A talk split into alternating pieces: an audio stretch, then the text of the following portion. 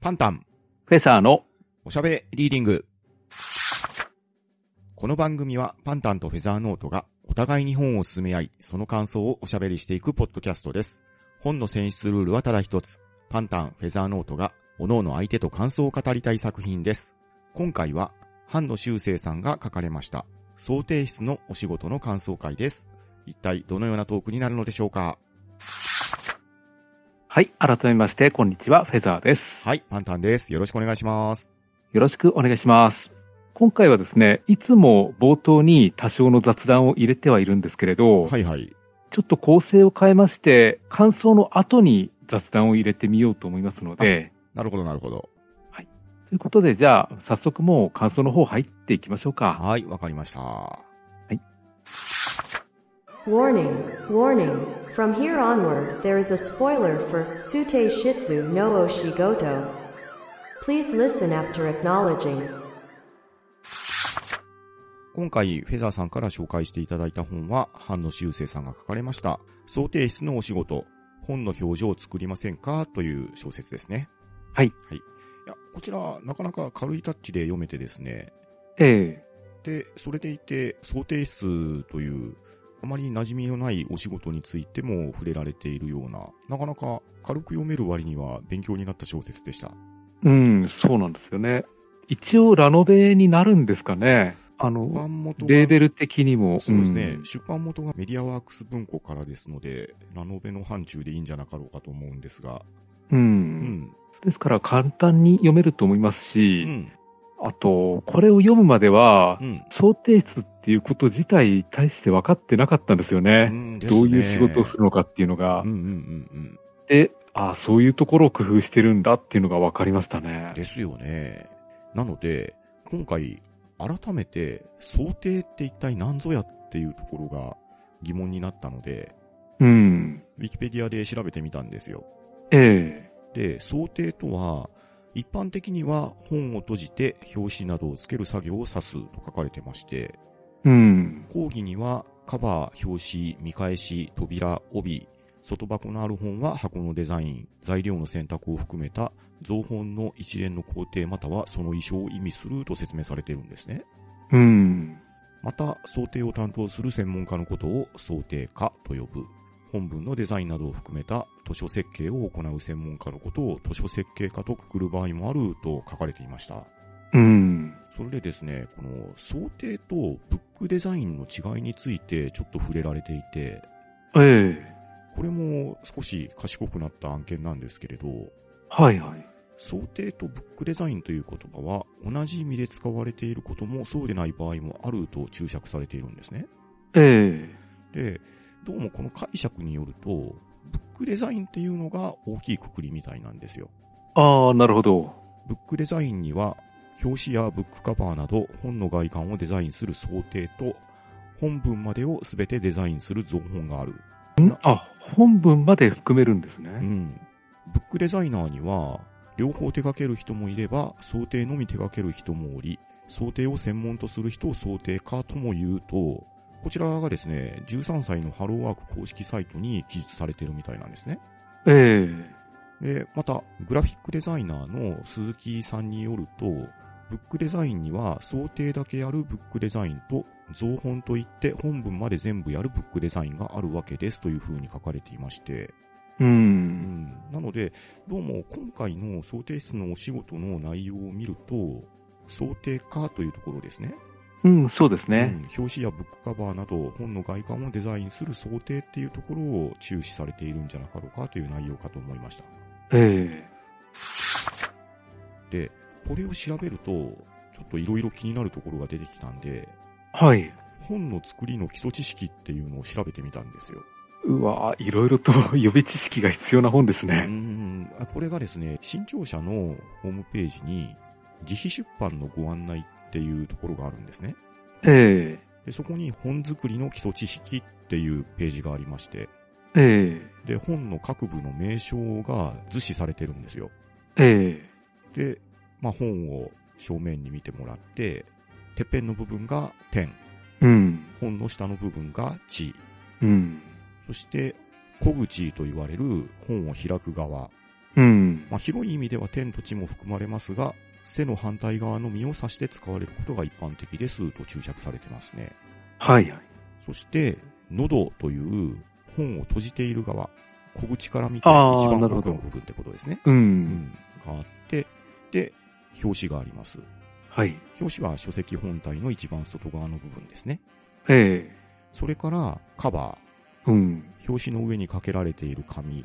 本来の目的は表紙の傷みや汚れの防止ですが、本の顔としての役割も大きく、様々なデザインや素材が施されます。ジャケットとも言いますと書かれていて。うん。つまり、今回のその提出のお仕事は、ここがピックアップされているのかなっていう感じですね。うん、そうですね。カバーは大きいですねう。ん。で、まあ、以下続いていくんですが、帯、別名腰巻きと呼ばれていまして、これはお客様にその本の魅力をアピールし、手に取ってもらうことを目的に内容説明やキャッチコピー、推薦文などを印刷し、カバーの上に巻く細い紙です。自費出版でも書店で流通させる場合は必要になりますと書かれてますね。うん。そして袖。こちらはカバーや帯をかけるときに表紙の内側に織り込まれている部分ですね。うん、ああ、なるほどう。ん。続いて見返し。これは表紙と本の中身を接着するために用いられる紙で、表紙や本文を印刷する紙とは異なるものが選ばれるのが一般的です。うん。図版を印刷することもできます。表紙にくっついていない側を遊びとも言います。続いて、本扉。本の中身の最初のページです。署名と著者名、出版社名などを印刷します。本文を印刷する紙とは異なる紙を用いたり、カバーのデザインに呼応したデザインを施したりする場合もありますと。うん。そして中扉。本の内容がいくつかの部分に分かれているときにその区切りとして設けられるページです。これから始まる章や短編の表題が記されます。目次の前に入れるものは目次扉と呼びますと。うん。そして背。本を束ねている部分。小口の反対側。さらに溝。表紙の両面。背の近くに刻まれている文字通りの溝です。本を開きやすくするための加工ですね。うん。単行本では必ず用いられていると思います。うん。ありますね。そして、花切れ。天地両側の背と本文の接着面を隠すように貼り付ける細い布です。うん。本来は接着の補強が目的でしたが、現在は主に装飾のために用いられますと。うん。そして僕、この名前を知らなかったんですけど、スピンって呼ばれてまして、ああ、聞き覚えがないですね。えーでも必ず見たことあると思うんですよ。ええいわゆる紐しおりをスピンと呼ぶみたいああですね、。なるほど。うんあれですね。うんはいはい。これが点側の本文と背の接着部分に一端が固定されているということで、うん。まあ、本を読む人は必ず使われたことがあるんじゃなかろうかって話ですね。うん、そうですね。そして、塚というのが本の厚さのことというふうに本の各部の名称が書かれていました。ああ、なるほど。なかなか、あ本の構成っていろんな部分に名前もついてるし、うん。当然、想定室の人とか出版社の人はこういうのを理解して作られているんだなっていうのに、改めて気づくことができたんですね。うん、そうですね。いや、日々当たり前のように本を触ったり読んだりしてるんですけど、ここの部分を説明しろって言われたら、なんていう名称か全然わからなくってですね。う。うんいや、今回これを読んで、こういう気づきにつながったっていうところは、僕の中ではかなり大きかったですね。うん、そうですね。意識しないですからうね。んまあ、そんな小難しい話はいい話なんですけれど、この想定室のお仕事なんですが、紹介会の時にフェザーさんも説明してくださった通り、主人公がダブル主人公ですよね。うん、そうですね。で、主人公の一人が元川わらべさんという女性の方と、もう一人が牧島宗也さんという男性の方ですね。うん。で、まず、こちらの本では、プロローグとその他3編から構成されている作品なんですけれど、各章の頭の部分にですね、小話が振られてるんですよ。うん。ちょっとだけ読んでみるんですけど、まずプロローグ、ガラスというタイトルなんですが、ええ一冊の本をその内容に合わせてデザインすることを想定と言います。カバーのデザインはどうするのか、タイトルロゴはどんな感じのものにするのか、中に書かれる文字は大きい方がいいか小さい方がいいか、紙の種類は何を使うかなど、作家さんが本を書くお仕事だとすると、想定家は本を作るお仕事と呼ぶのがぴったりかもしれませんね、という前書きがされてますね。うん。で、この内容から入っていくんですけれど、まず、元川わらべさんが所属している出版社で、一人の作家さん、湯川先生という方の本の表紙を作ることになるんですね。うん。なんですけど、この湯川先生という方が、本のデザインとかに全く興味がなさそうなんですよね。うん、みたいですねう。ん。イラストなどは必要なく、ただ、表題だけを記してくれればいいみたいな注文をされるんですよ。うん。まあ、そんな本もないこともないなとは思うんですけど、うん。興味なかなか見かけないですよね。なかなかないですよね。まあ、ある意味、こういう方がインパクトがあるのかなっていう気もしなくはないんですけれど、うん。あるいはその大事のレタリングデザインだけで見せるとか、そうですね。あとは有名な書道家に書いてもらって、その文字を際立たせるとか、うんうんうん。そういう手法でならありかと思うんですけれど、ですよね。ただどうもこの湯川先生に言わせればそういうもんでもなさそうなんですよね。うん。ただこの、わらべさんは、そうではないと。本の内容に合ったデザインをさせてもらえないかっていうところで話が進んでいくんですけれど、ただ、まあこれプロローグなので、話の流れとしては、そうややこしい話はなく、わらべさんの性格付けであるとか、この後出てくる湯川先生の気難しさみたいなのが書かれていた章だったと思います。うん。で、この、わらべさんが所属している出版社が、他の出版社と合併することになりまして、で、そこでもう一人の主人公、牧島宗也さんと出会っていくっていうのが次の章ですね。うん。第一章は、新選組列伝というタイトルがついています。うん。で、こちらも冒頭のペンを読ませていただくと、想定の中でも特に重要とされるのがカバー、ジャケットのデザインです。デザインに使うイラストや写真などを私たちは素材と呼んでいるのですが、どんな素材を使ってどんな雰囲気のカバーに仕上げるのか、作家さんや編集者の方と綿密な打ち合わせを行い決めていますというところで話が始まっていきます。うん。で、元川わらべさんと牧島宗也さん、二人がコンビを組んで本の想定をしていくんですけれど、この新選組列伝という作品がですね、作家の方が一旦絶筆されてた方なんですよね。うんですね。で、機会があって、久しぶりに本を出すことができましたと。で、その新選組が題材にされている作品なので、それの表紙をいかに作っていくかっていうところで、元川さんと牧島さんが一悶着を起こすような内容なんですけれど、うん。まあ紹介会の時にも言ってくださったように、元川わらべさんは本の内容をよく読んで、で、その本の内容に沿ったデザインがしたいんですよね。うん。一方、牧島宗也さんは、内容は全く読まないと。うん。で、本の内容は読まないけれど、売れる本のデザインをするっていうのが、牧島さんのポリシーなんですね。うん、そうなんですようね。ん。ただ、自分はこれまで、あの、本の想定を作るときは、うん。なんとなく皆さん内容を読んだ上で。作ってるのかなって思ってたんで、ですから元川さんの方で正しいって思ってたんですよ。うん。うん。正直僕もそう思ってました。うんただ、よくよく考えてみると、うん内容と全然関係ない表紙の本っていうのも結構あったりするんですよね。そうなんですよね。うん。ですから、牧島さんの方もありなんじゃないかなって思ってきたんですよ。そうなんですよ。この本をね、丸々読んでいくと、どっちの言い分も、ああ、言われてみればわかるなっていう感想に至るんですよね。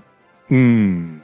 読み始めの時は、どんなに譲歩しても、わらべさん寄りの考えかなと、個人的には思ってたんですけど、うん。読み進めるにつれて、牧島さんの言い分も確かに最もな話だなっていうのに繋がってくるんですね。うん。そして、この新選組列伝という本のデザインをするにあたって、まあ、それぞれデザイン案みたいなのを出してくるんですけれど、最終的には、牧島さんのデザインを使うようになっていくんですね。うん。で、有名なイラストレーターの方にイラストを描いていただいて、で、それが目立つようにカバーを作っていくっていう作業になるんですけれど、このイラストにトレーシングペーパーをかけて、で、まあ要はカバーを二重にするような作りって言ったらわかりやすいですかね。うん。そうですね。うん、まあそういう作りにしましょうっていう形で話がまとまっていくんですね。う。うんん。で、ただ、その時の色の選び方であるとか、まあ、新選組といえば浅木色っていうようなイメージが一般的にはあると思うんですけれど、う。うんそういうイメージとはまた違った色の使い方とかを選んでいくんですよね。うん。うん。で、すごく出来栄えのいいデザインが出来上がるんですけれど、ここで一つ問題が起きるんですね。うん。先ほど本作りの基礎知識のところで少し話しました帯ですね。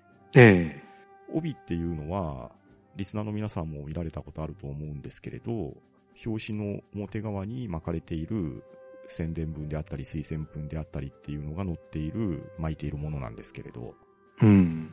この推薦文を誰が書くかっていうところが、なかなか問題みたいなんですね。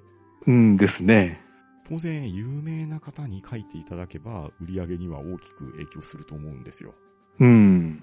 ただ、その有名な方がどれだけの文章を書いてくれるかっていうところが問題なんですね。ああ、そうですね。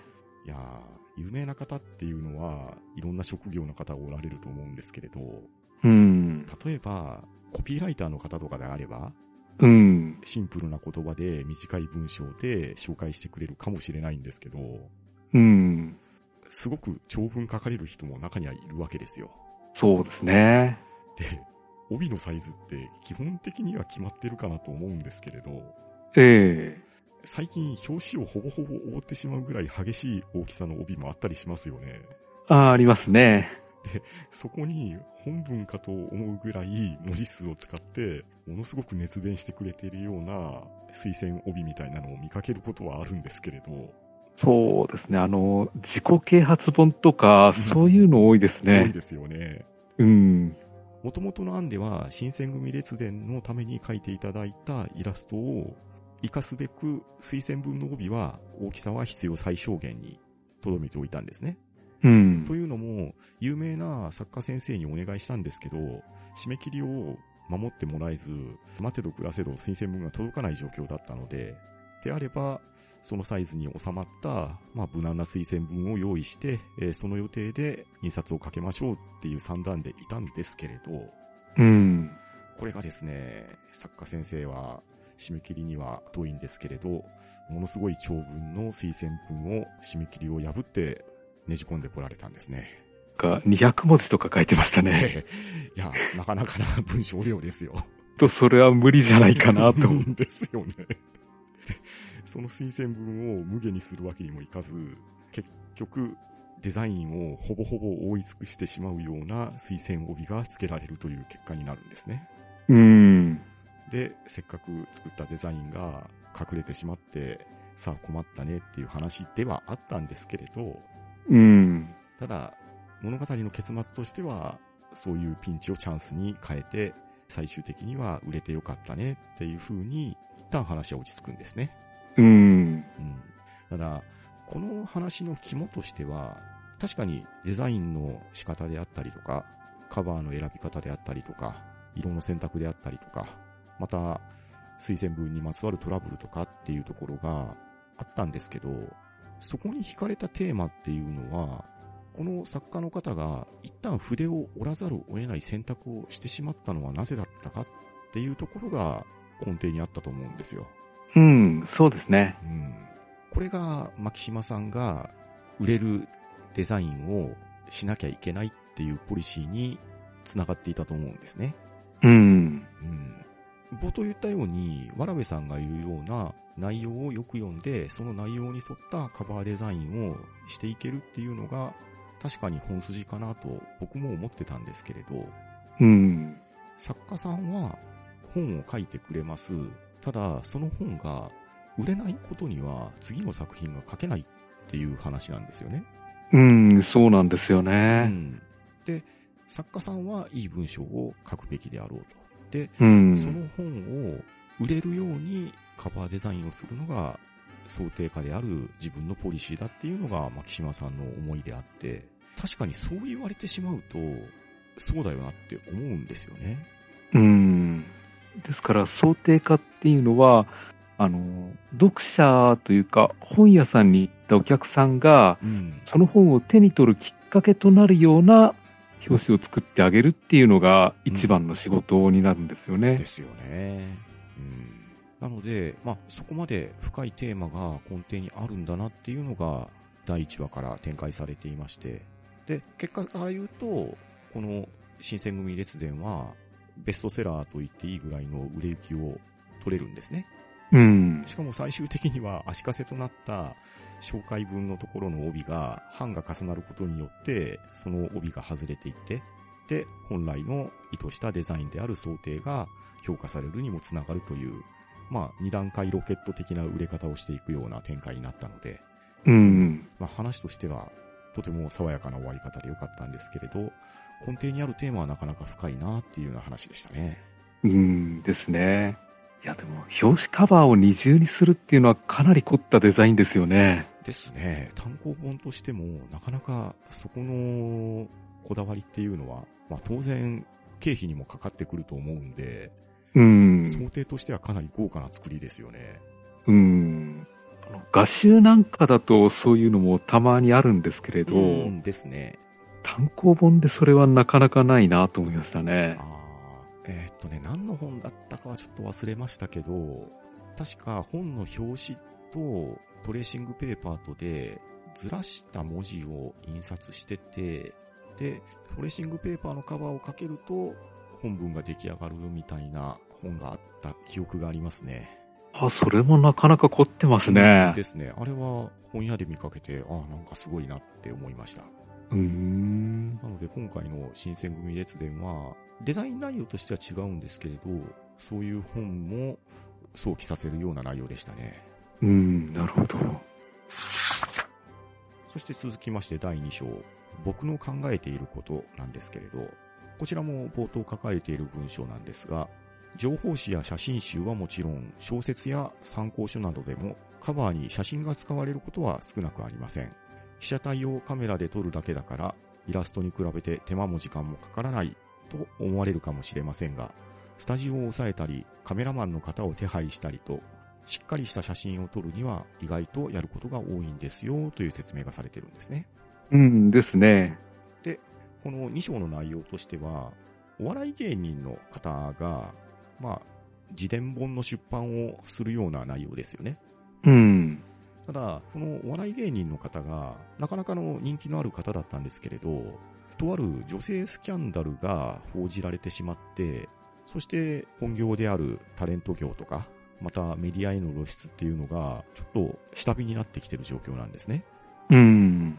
まあ、やはりね、芸能人何かスキャンダルがあると干されがちになってしまうっていうのは、いつの世も変わらずかなとは思うんですけれど、うん、そうですね、うん思い出せる事例がいくつもありますね。そうですよね。近年もいろんなことがあったと思うんですけれど、うん。ただ、この方は、言ってみれば事実もこんなわけですよ。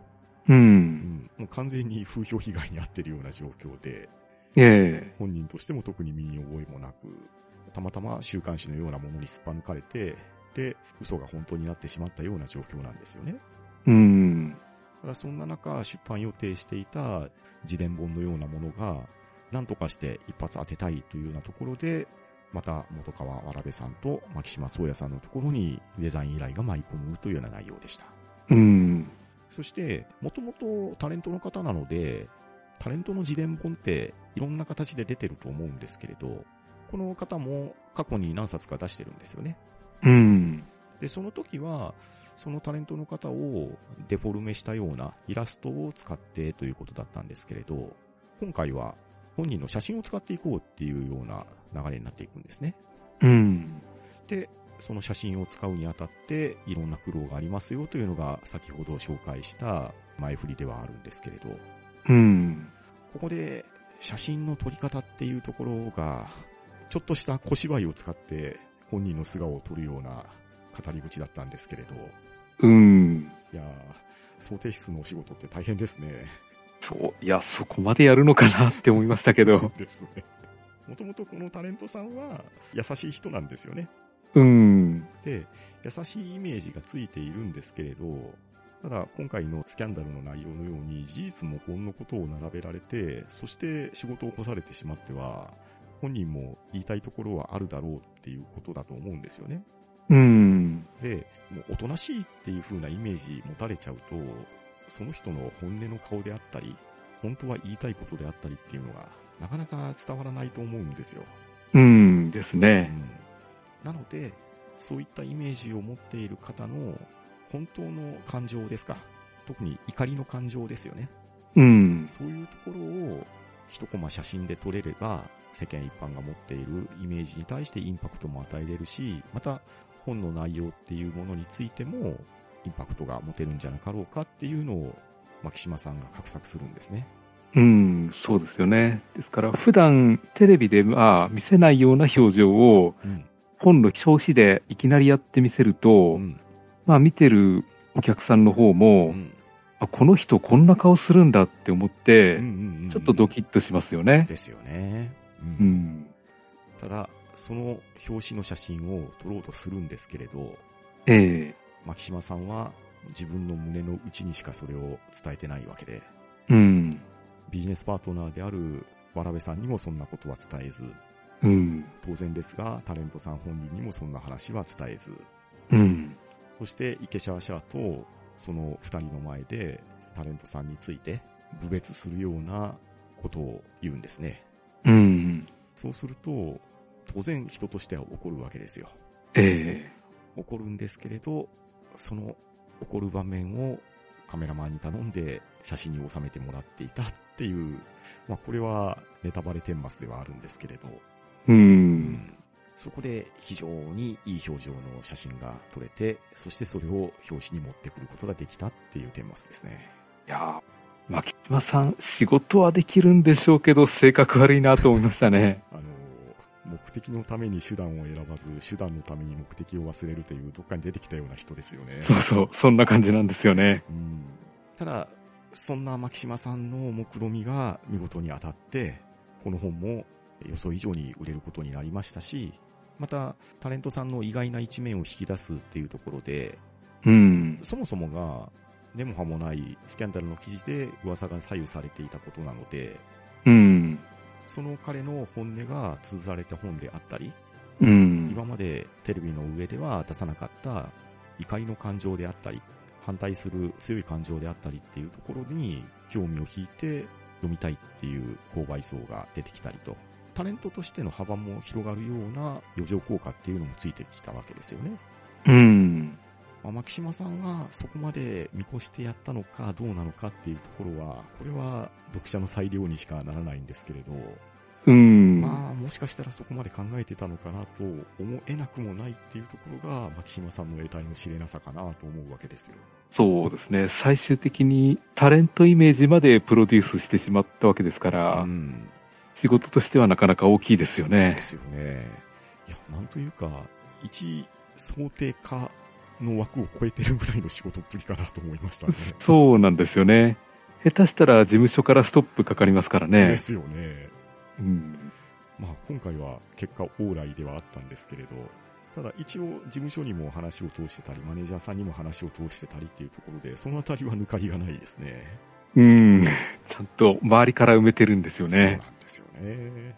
いやいや、牧島さん、言動とか行動にはなかなか問題あるんですけれど、ある意味できる人であるのは間違いないなっていうところの裏付けでしたね。うん。まあ当然、わらべさんはそんな牧島さんのやり方には浸水はできないんですけれど、ただ結果的にうまくいってしまってっていうところで、なんか複雑な感情かなと思いましたね。うん、そうですね。そして続きまして第3章ですが、第3章はパンドラの箱というタイトルです。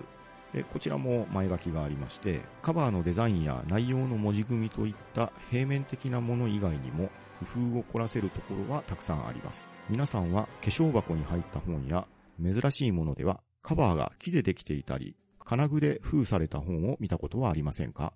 時間と予算の許す範囲でなら、アイデア次第で本という常識にとらわれない本が作れるのも想定の醍醐味なんですよというふうに前書きされてました。うん。いや、これはまさに、あの、ヨルシカの盗作ですよね。そうですよね。やっぱりうん我々としてはそれが一番に浮かびましたね。う。うんん。いやー確かに今までにないものを実際に手に取りましたし、うん。なるほど、そういう使い方もあるのかというふうに、まあ感心しきりだったわけですよ。そうなんですよね。ええあの作りはなかなかよく考えられてるなと思いましたね思いまし。たよね。うん。で、今になってこの想定室のお仕事を読んでみると、やっぱりあれが頭に浮かびますよね。ですようね。ん。まあ、リスナーの方々も、そういう特殊な想定って言って、いろんな作品を思い浮かべる方おられるとは思うんですけれど、このパンドラの箱という内容についても、あ、確かにそうだなっていうような話の流れだったんですね。うん。ここで出てくるのが、冒頭出てきた湯川先生という方なんですけれど、うん。まあ、この方と、九段のパンドラの箱の作家さんが、まあ作家さん同士こんな話するんですかね。どっちが売れたか勝負みたいなのを始めるんですよね。よほど仲がいいか、よほど仲が悪いかで、だったらありそうな話なんですようね。んですね。まあ、このあたりは大御所先生たちの密かな楽しみなのか、やる気のぶつかり合いなのか、まあ真理はね、本人しか知らないような話なんですけれど。そういや、だから、例えば、森見富彦さんと牧目学さんがそういう話をしてたら、うん。あ、二人で遊んでるなって思いますけど、ですよね。うん。まあ、冗談半分かなと思うところもありますし、この作品の中では結構ガチバトルな感じでしたよね。うん、そうですね。なんとしても売り上げを上回りたいから、すごいデザインの想定をしてくれと、元川さんと牧島さんのコンビに声がかかるんですね。うん。で、これはもうパンドラの箱から想起される、なんとも言えない想定が出来上がるんですよ。うん。ちょっと、もう本じゃないですよね。うん、そうですね。完全にパンドラの箱をイメージした想定の本ができちゃうんですよね。うん。だから、ちょっと本棚に並べるのは困るかなっていう。うん、なんか、本棚というより、もうアンティークの一個として存在感を放ちながら部屋に置かれるような想定と言ったらいいんですかね。そう。だから、書店の方としても、ん。平積みするのかどうかってちょっと悩むと思うんですよね。いやー、平積みできなさそうじゃないですか、これ。できないんですよね、これ。まあ、見本で一個置くにはものすごく見栄えすると思うんですけど、うん。書店に大量に積むと、すごく違和感がある本屋さんになりそうな気がするんですよね。うん、なりますよね。本屋さんに入ったのか、キャラクターグッズのショップに入ったのかわかんなくなるような、ああ、そんな感じですね。そんな感じのイメージだったんですけれど。うん。うん。いや、確かに存在感抜群でしょうね。ええええそして、一個家に置いといたら、まあ、確かにさぞ満足いくような話かとは思うんですけれど、う。うんん。いや、でもこれを大量にはなかなか買えないなっていうようなデザインでしたね。でしたね。で、まあ、ちょっと大げさな紹介はしましたけど、そういう読者のメモ引き、作者が意図する内容も組んだ、まあ、ある意味、元川さんと牧島さんの二人の相反する思いが形となったような想定が出来上がるんですね。うん。この第3章のテーマも、そのパンドラの箱っていう独特な想定の本が作られましたっていうところが肝ではないような気がしたんですよ。うん。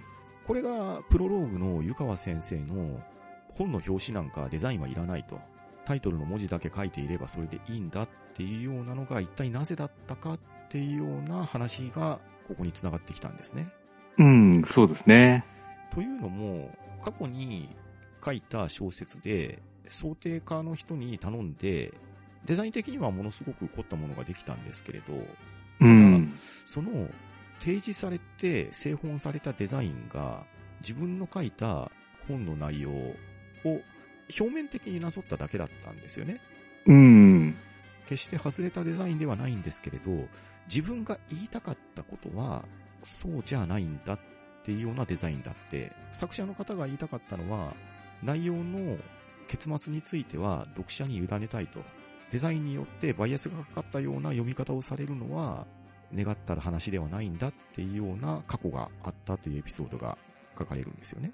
うん、そうですね。うんで、それがちょうど社会的な問題が起こりまして、で、その社会的に起こったとある事件を想起させるような内容だったがために、自分が思った結末とは違う捉えられ方をしてしまって、でそれがうん自分の書いた本文だけの内容だったら自分の責任かもしれないけれど、うん。自分の意図しない想定デザインによって作品イメージが方向づけられて、そしてそのイメージによって迷惑を被った人が非常にたくさん出てしまったっていうのが、デザインなんか必要ないんだっていう、半ば極端な持論に至ってしまったっていうトラウマな案件があったわけですね。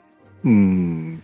まあ確かにあの、表紙のイメージっていうのはう、ん。内容へのバイアスって結構強いんうんで、うんうんだから特に、うん、表紙でキャラクターデザイン、あの、有名な漫画家さんが絵を描いてる、いたりするうん。と、うん大体その漫画家さんのイメージに内容が引っ張られたりもするんですよね。そうですね。ましてやキャラクターのデザインがそうという風に表記されてしまうと、読みながら頭の中に思い描く映像って完全にそっち寄りになりますよね。なるんですようね。ん。まあ、これは漫画であればそれあって叱るべきだと思うんですけれど、やはり小説の場合は文字を読むことによって読者がそれぞれのイメージとして頭の中に思い浮かべて、で、それがどんなキャラクターであったり、どんな声であったり、またどんな行動をしているかっていうのを楽しむっていうのも読書の楽しみの一つかと思うので、うん。わかりやすく映像化されるのが、いい面もあれば悪い面もあってっていうのは、まあこれは実際の読書体験でもあると思うんですよね。うん。ぴったりマッチしていると自分が思えばすんなり読めますし、ただ、読者の数って読んでる人の数だけ違うわけで、イメージもそれだけたくさんあるので、たとえ大多数の人が納得と言っていても、いやー自分はそうではないよなっていうような人も一定数はいると思うんですよね。うんですうね。んそれがキャラクターのデザイン一つとってもそうだと思うので、完全に内容が実際の社会で起きた事件であったりとか、その結末であったりっていうところに引っ張られてしまうと、これは作家さんとしては意図するところじゃないよっていうのは、いや、これは言わんとすることはよくわかるなっていう話なんですよね。うんですうね。んまあ、ただそれがプロローグへの異種返しになるかっていうと、それはそれ、これはこれと割り切りましょうよっていう気持ちもなくはないんですけれど。まあ確かにそうなんですよねう。ん。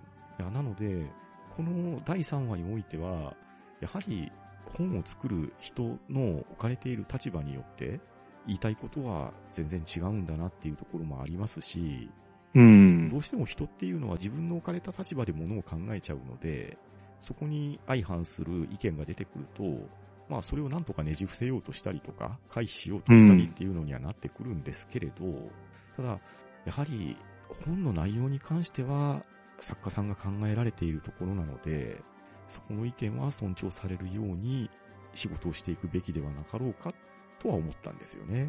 うん。そうなんですようね。ん。ただ、3話で言うと、うんあの、新たな表紙をつけるということで、うん。まあ作品のイメージを少し変えてみようかっていう試みとして、うん。あの、人間失格の例が載ってました出てね。ましたね。そうそうそう。うん。1952年に出版された小説なんですけれど、うん。2007年に、えー再販した時に、うん。新しい想定として、うんあの、小畑武史さんの絵を載せたんですよね。そうですね。これ、ずいぶん前のおしゃべりリングでも話題にしましたね。ええうん。でそうすることによって、やっぱり小畑さんのファンっていうのも買ってみるような感じになったんで、うん。また売り上げが伸びたんですよね。そうですね。その後も人間失格って、いろんな版のカバーが出てるんですよ。ええ最近で言うとね、確か、文豪ストレイドックスとかのイラストも使ってたんじゃなかったかな。あ、そっちまであるんですか。うん。すごくね、多種多様な人間失格出てましたね。へえうんまあ、そういうところも踏まえて、そのトラウマになった作品の再度の想定を依頼するっていうところで、全く違ったイメージのデザインをすることで、作品の本来の意味を取り戻すっていうような流れもあったので、この第3章の結末っていうのは、いろんな意味も含めて、新しい解決であったり、新しい解釈につながるっていうところが、いい流れかなと思いましたね。うん。そうですね。で、また、牧島さんがね、なかなかな持論を述べてくれるんですけど、うん。これ本文に書かれている内容なんですけど、ええ。ベストセラー作家は売れ続ける義務があるって言い放つんですよね。ああ、なるほど。うん。で、続きのセリフが、本がベストセラーになるかどうかは確率に過ぎない。それが1%なら出版社は100の玉を用意する。そうすればどれか1冊は当たる。その1冊がたまたま湯川だった。あいつが売れたのは他の売れなかった作家のおかげだと。で、湯川が本を出せたのは、その前にベストセラーになった本があるからだ。売れた作家の恩恵を受けるだけ受けておいて、いざ自分の番になったら、後の作家のことなど知らないとばかりに売れる本を書くのを放棄する。そんな自分勝手がまかり通るかと、なかなか厳しい口調で言うセリフがあったんですけれど、うん。いや、これも受け止め方によるとなかなか厳しい意見かもしれないですけれど、うん。ただ、ある意味真実かなとも思うんですよね。まあ、そうですね。うん、実際やはり、ベストセラー作家の本っていうのは、放っておいても売れると思うんですよ。うん。我々もやはりファンになった作家先生の本は続けて買ったりしますし、ただ、ここで牧島さんが言ったのは、その作家さんがどうこうっていうんじゃなくって、ベストセラー作家を作るための努力、そのためにできる仕事っていうところを自分たちは一端として担っているんではなかろうかっていうのを言いたかったんじゃなかろうかと思うんですよ。うん、なるほど。それが牧島さんの仕事へのポリシーであって、ええ。内容は読まなくても、やはり手に取ってもらえるデザイン、それを何とかして作り上げていくっていうのが、まあ、牧島さんのポリシーにつながっているのかなっていうのが、まあ、読んで取れたと言いましょうか。うん。それをこういうセリフとして裏返しにしたのかなっていうふうに受け止めたんですね。うん、そうですね。そして、結末に向かっていくんですけど、まあ、僕は勝手にそういうふうに解釈した牧島さんの背景だったんですけど、ええ。この牧島さんの仕事っぷりっていうのは、内容を読まなくても、ベストセラーになるデザインを作れる仕事っぷりじゃないですか。ええ。だから、まあ、仕事のやり方はどうあれ、結果が残せる人なんだなっていう風なイメージだったんですけど、うん。でも、そんな牧島さんも、最初からそうじゃなかったっていうのが話のオチなんですよね。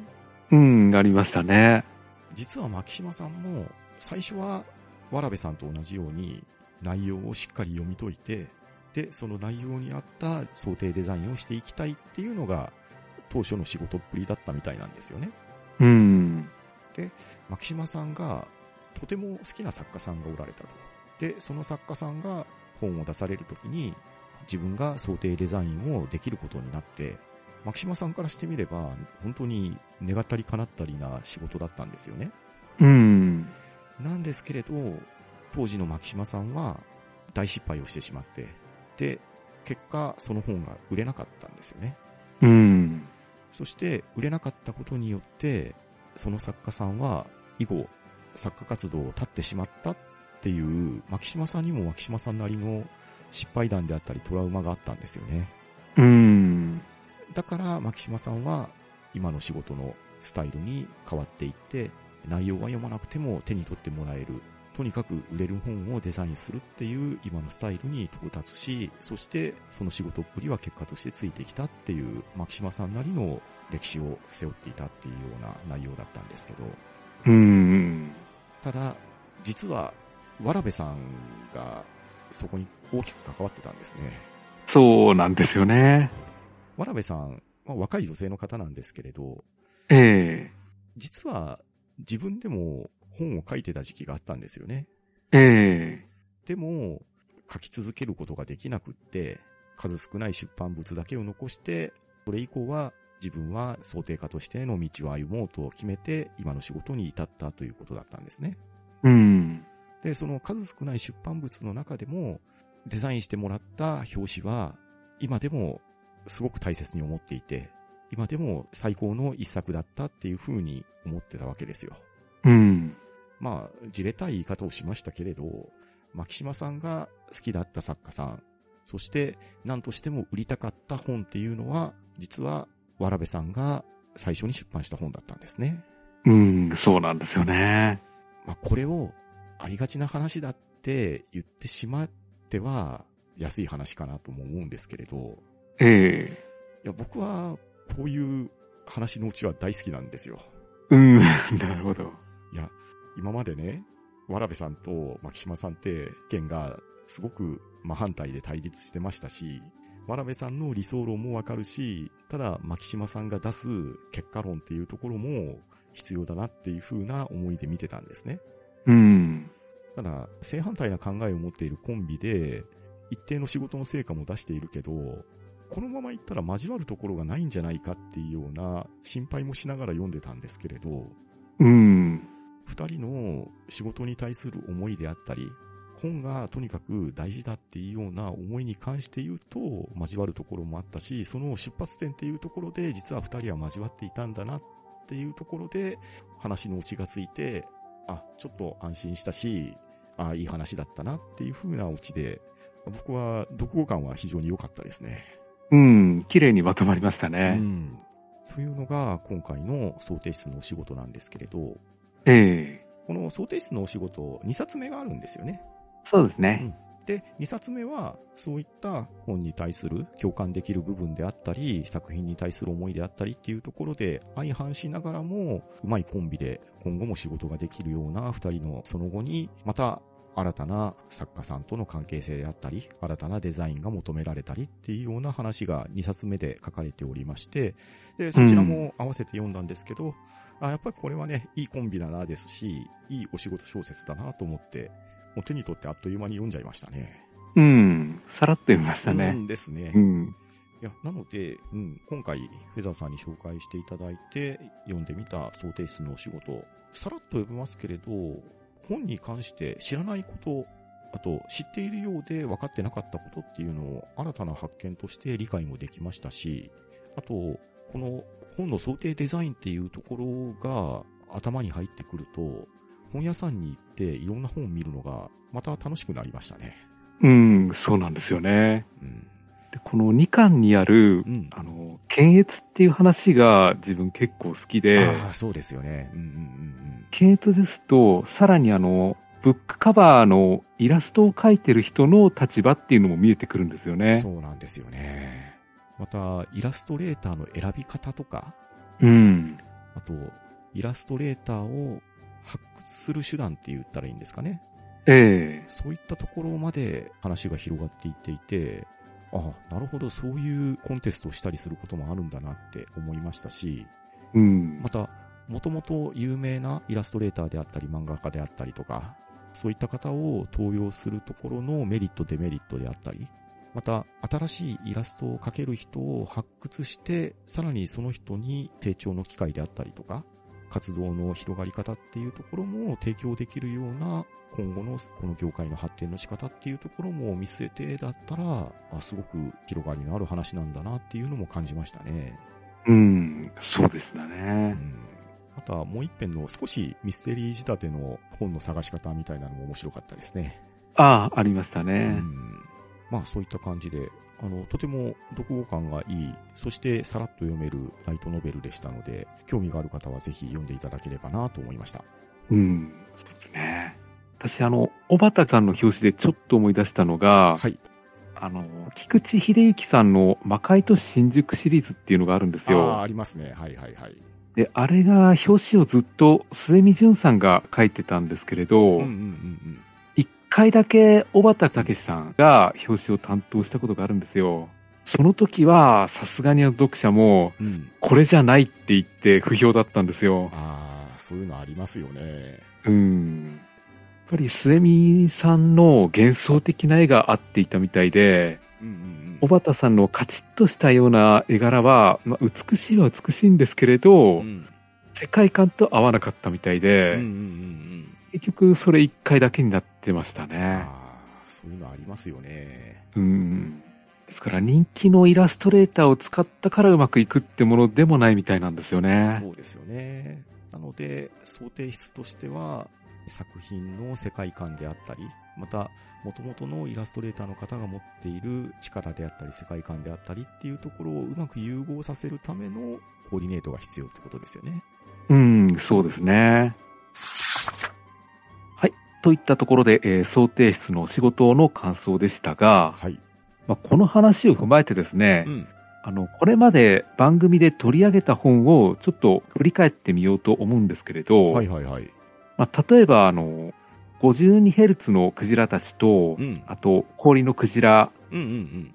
あの、内容的にはほとんどクジラなんて出てこないですよ出ね。てこないですよね。うん。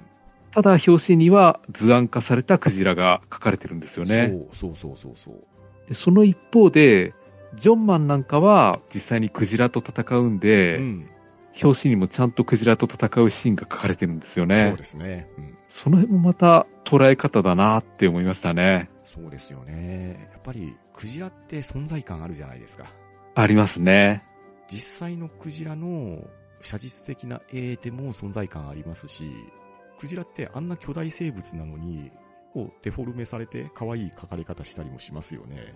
う。うんん、そういう幅の広さみたいなのも、いかに持ってくるかっていうところで、その作品にマッチさせたり、また、ある場面を切り取って、そこを想起させる表紙にしたりっていうところは、これは想定室のお仕事かなって思いますね。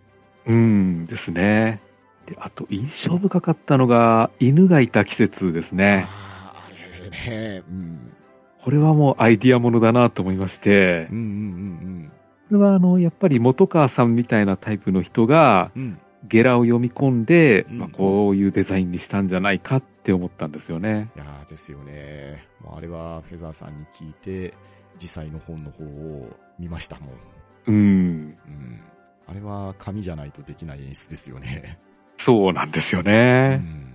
あと自分が思ったのは、あの、佐藤喬さんのエスケープと逃げなんですけれど、うんうんううんうん。エスケープですと表紙にレース当日の写真を使ってるんで、うんうん。まあ、内容的には間違いないんですよね。そうですね。うん。ただ、逃げの方は、あの、逃げっていうタイトルだと、逃げグループを描いてるっていうのはもちろんなんですけれど、うん。よりネガティブなイメージが伝わってくると思うんですよ。そうですね。ですから、怪我でレースから逃げていった鬱屈のようなものが際立ってくるんじゃないかっていう、そんなタイトルに思えたんですようね。ん、確かにそこをね、イメージさせるための解題かもしれないですね。ですよね。で、それに合わせて、あの、表紙の絵も変えてますよね。そうですよね。写真からイラストに変えてましたし、うん。また大友さんが描かれてましたからね。そうなんですよね。エスケープの表紙だと、全員でカメラに向かってくる絵なんで、うん。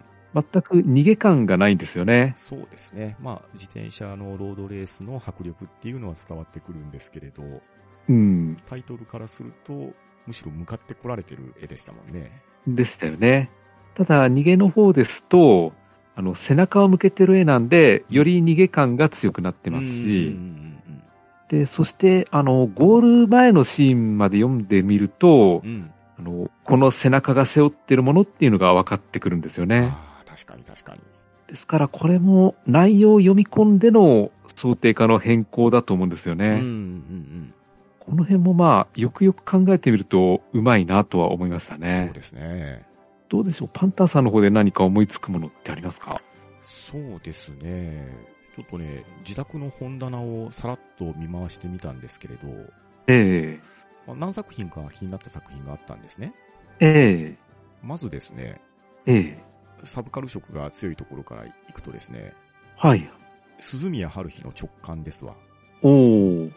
これね、鈴宮春日のシリーズって読んでる人も読んでない人もいるかもしれないですけど、まあ、大概今間が空いて、ようやく最新刊が何年か前に出たぐらいなんですけど、うん。背表紙が色が違うんですよ。おー。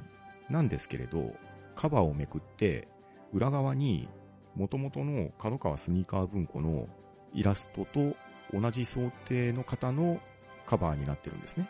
へえ。つまり、ついているジャケットを裏返しではめれば、元々のデザインと統一感があるものがプリントされてるんですよ。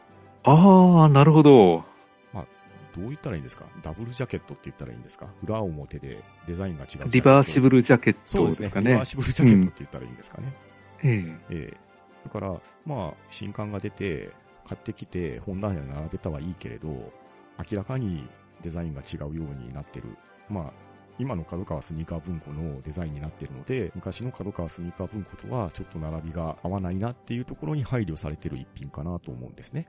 うん、確かに昔からのファンに配慮したような作りですね。そうですね。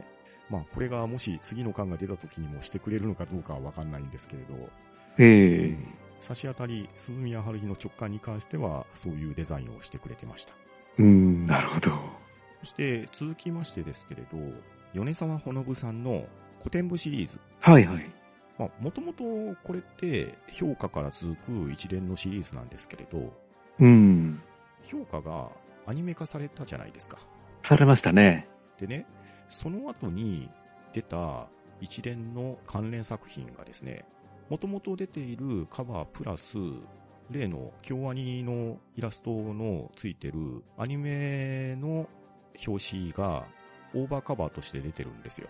ええつまりこれもカバーの上に別のカバージャケットがついているという。ああ、なるほど。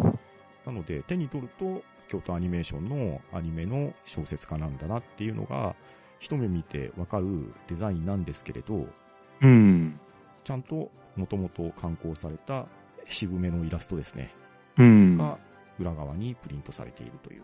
まあ、これもリバーシブルジャケットになってますね。うん。まあ確かにアニメからのお客さんには強いアイコンになりますよね。そうですね。これがおそらくね、版によって違うんですよね。ああ、なるほど。ええ評価がアニメ化されたのも、もうかれこれ随分前の話なんですけれど、うん。その当時はまだアニメ用のジャケットっていうのは作られてなかったと思うんですね。ええで、その時は元々の小説に期間限定書き下ろしっていうことで、ビジュアル帯っていう形で上に巻かれてたんですよ。うん。でもうビジュアル帯って言いながら帯じゃないんですよね。完全うんに表紙と、表紙のジャケットと同じ大きさで。うん。で、この時期のって、その帯の裏側に設定原画が書いてるんですよ。ああ、すごいですね。なかなか貴重かなと思ってですね。うん。うん。キャラクターの図案であったり、教室の中のパースであったりとかっていうのが書かれてて、えうえん。まあ即販の一環かもしれないですけれど、新たにジャケットをデザインして製本するじゃなくって、おまけの部分、まあ推薦文の帯みたいなもんなんですけれど、うん。まあそれを作品全体のアニメ化と合わせて付録させてるっていうような形ですか。うん。っていう意味では、なかなかな取り組みかなと思いましたね。うん。そういえば、あの、派遣アニメもうんビジュアル帯的なものでしたね。ですよね。うんうんうん。カバーと全く同じサイズの帯がくっついていて、うんうんうん。で、裏に短編が載っているっていう作り方でしたね。ですよね。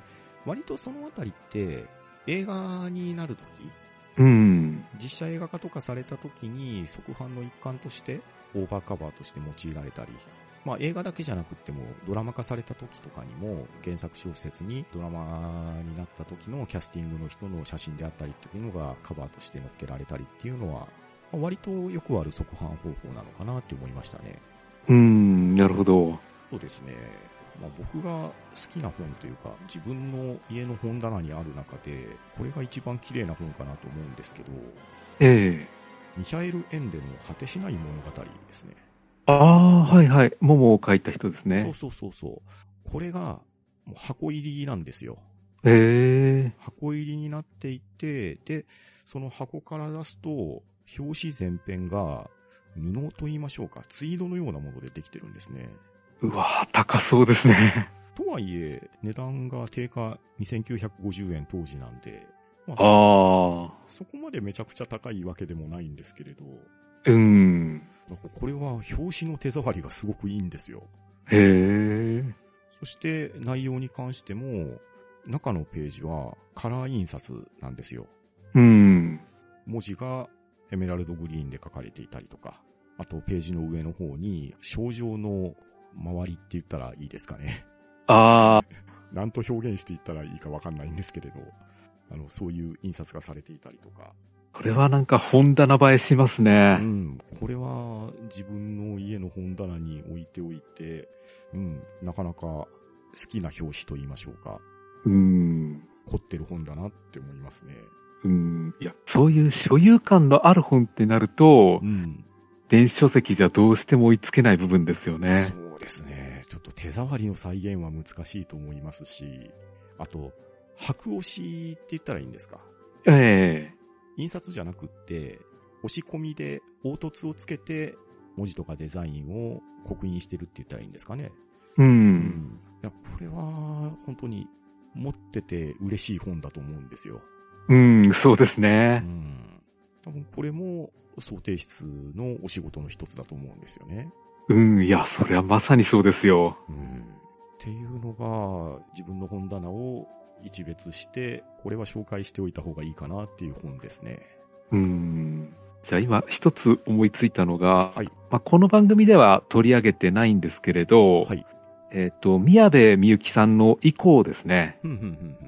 これはあの、元になったゲームでは、うんあの、男の子と女の子が手をつなぐっていうのがうん大きな要素になってるんですけれど、そうですね。プレイステーション2で出てたやつですかね。そうですね。うんうん。いや、もうゲームとしても名作なんですけれど、うんうんうん。今どっかで遊べるんですかね、これ。えーっと、一個は、プレイステーション3かなんかの時に、リマスター版が出ませんでしたっけ？ワンダと巨像かなんかとパックになってたようなあったんでしたっけ？記憶が、ちょっと、うんすいません、不確かな情報かもしれないんいや、まああ。まあ、本筋ではないんでいいんですけど、この宮部みゆきさんのイコが、えー小説の上下巻の表紙を合わせると。